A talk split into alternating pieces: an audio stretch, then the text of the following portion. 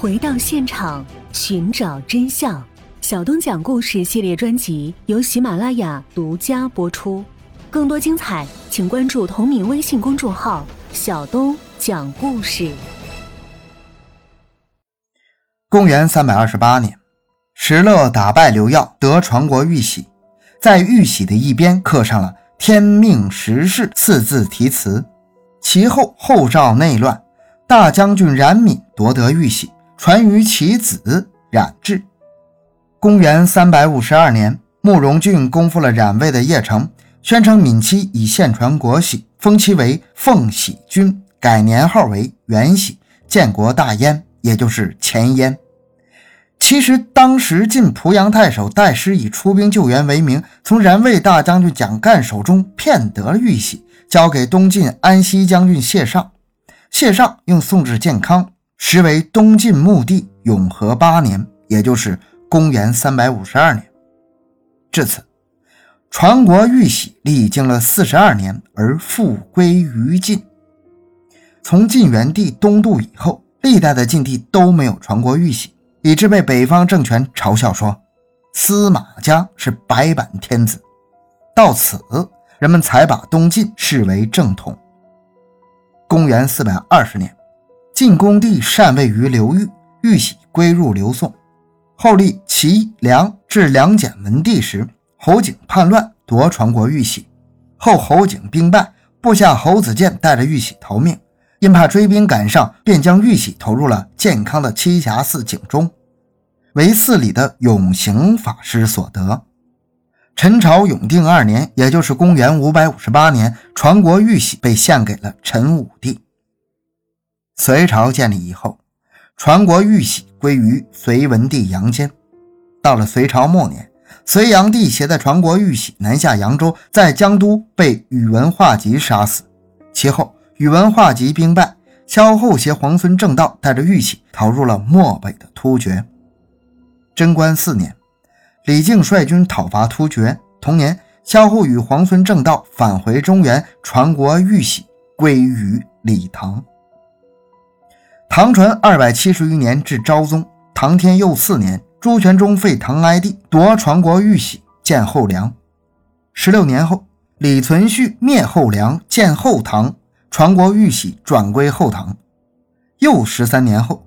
石敬瑭引契丹军至洛阳，后唐废帝李从珂与曹太后、刘皇后携传国玉玺登玄武楼。石敬瑭陷洛阳时，李从珂自焚，传国玉玺就此失踪。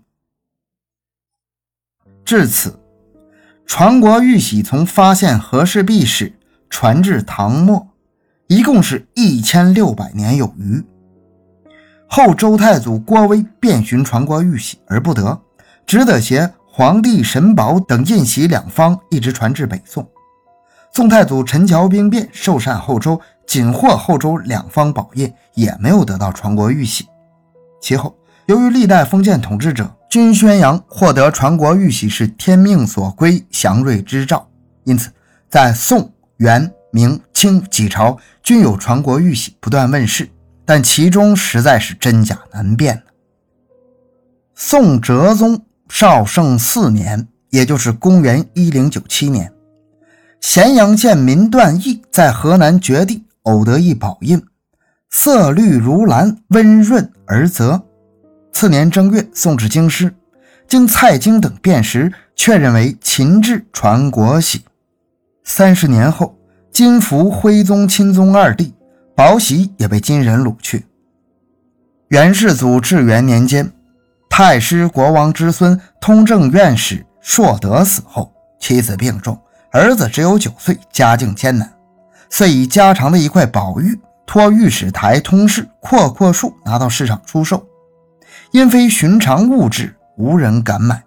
后为权相伯颜命人购得，只见乃去釉宝符，其方四寸，螭钮交盘，似可边际。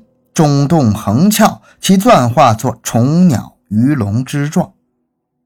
经监察御史杨环辨认，刻文为“受命于天，既寿永昌”，于是又被确认为秦玺。到了明朝初年，明太祖朱元璋听说元朝得到过传国玉玺，并已被元顺帝携逃往大漠以北的时候，便不惜遣徐达带兵数十万入漠北，以期夺回宝物。大臣谢晋还为此上表请罢兵戎，以利百姓生息。后来，李文忠二次远征，俘虏了元后妃和诸王，只得到了一些宋元时期的玉玺，却未见传国玉玺的踪影。明弘治十三年，户县居民毛志学在泥河滨得传国玉玺，由陕西巡抚熊宇中呈现明孝宗皇帝，但孝宗疑其是伪造，便没有理会。又过了些年，漠北地带有一位牧羊人见一只绵羊老用蹄子在地上刨，挖开一看，发现下面埋着一块晶莹剔透的玉玺，便将它献给了元顺帝的后人博硕克图汗。这块玉玺也被鉴定为是传国玉玺，当然是打双引号的。消息传到漠南南蒙古察哈尔部林丹汗耳中，他因是成吉思汗的嫡系后裔。早怀恢复祖业之志，一闻此讯，就带领二十万大军来攻。经过一场血战，夺得了玉玺。清天聪九年，也就是公元一六三五年，后金皇太极派他的弟弟多尔衮西征察哈尔，林丹汗之子额哲献传国玉玺投降。皇太极得玺一看，才见上面刻的是“至高之宝”四字，根本不是秦玺。而是汉元帝命昭君和番时送给匈奴王的一方羊脂玉玺，但皇太极还是对外宣称他得到了传国玉玺，并正式改国号为清。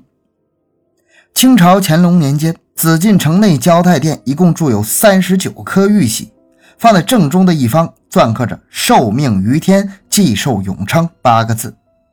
宫中人一直说的是传国玉玺。但公元一七四六年，乾隆皇帝钦定二十五宝时，把它确定为赝品。近代辛亥革命推翻清朝，民国成立，清朝灭亡，但依旧有优待条件。清皇族仍盘踞紫禁城，称孤道寡，直至民国十三年，这可就到了一九二四年了。十一月末，末代皇帝溥仪被冯玉祥驱逐出宫。他带出皇宫的唯一一方玉玺，也就是皇太极所得的这方刻有“至高之宝”的玉玺。当时冯部将领陆中林等人曾追索此镶金玉玺，未能如愿。溥仪从皇帝变成战犯，被押往前苏联，又转押回国，这玉玺都一直放在他随身皮箱的夹层中，直到到达抚顺战犯所，在共产党政策的感召下，他才取出了这方玉玺，交给了国家。当然，这方玉玺并不是那经历了两千多年烽火、辗转了几十代帝王之手的传国玉玺。那么，这个让历代封疆王朝的最高统治者们食不知味、睡不安寝的和氏璧，究竟是怎样的一件宝物呢？因为历史太过久远，人们只能通过有限的文字记载描述，并加以想象。如果秦始皇用和氏璧造玉玺的传说为真，那么，和氏璧与出土的常规玉器相比，在外形看来应有明显的不同。初步推算，和氏璧的厚度至少为十厘米，并非古时人家常佩戴的环形佩玉，很可能仅仅是一方经过简单加工的璞玉。